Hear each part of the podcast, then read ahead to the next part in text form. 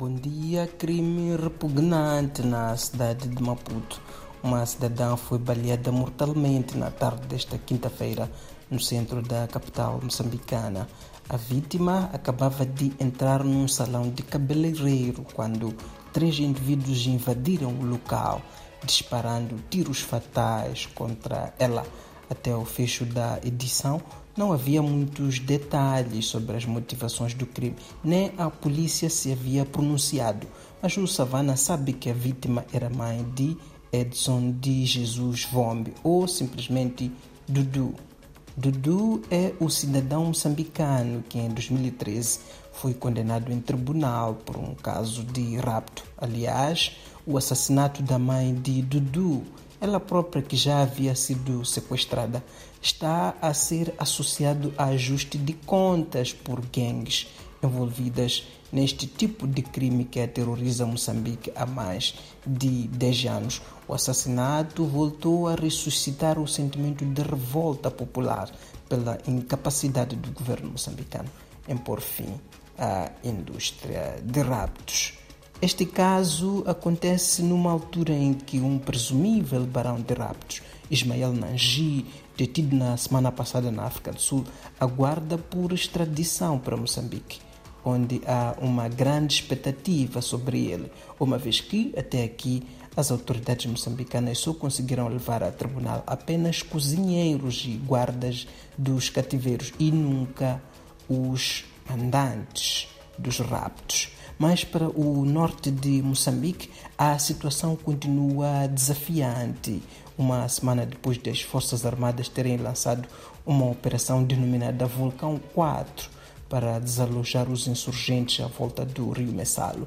Em Cabo Delgado, o inimigo respondeu com força levando a várias batalhas com as tropas moçambicanas e estrangeiras, se em alguns casos as tropas conjuntas foram paradas com emboscadas inimigas.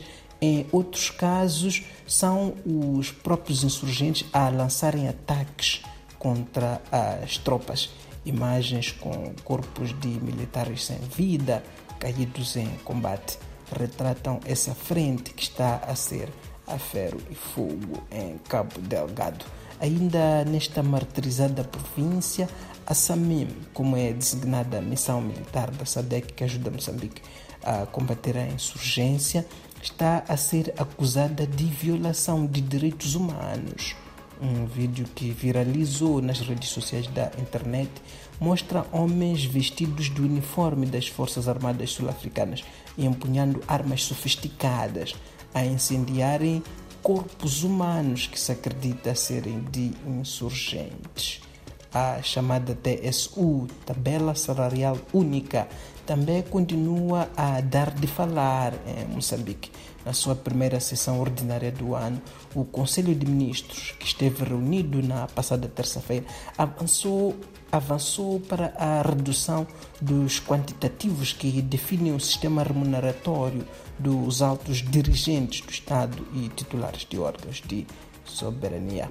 O caso voltou a agitar a sociedade moçambicana, com críticas de o governo estar a ser por demais incompetente, ouvindo-se até pedidos para demissões, como do primeiro-ministro Caro Vinte, os contornos, as explicações e as análises sobre estes e mais assuntos estão na edição do Savana desta sexta-feira.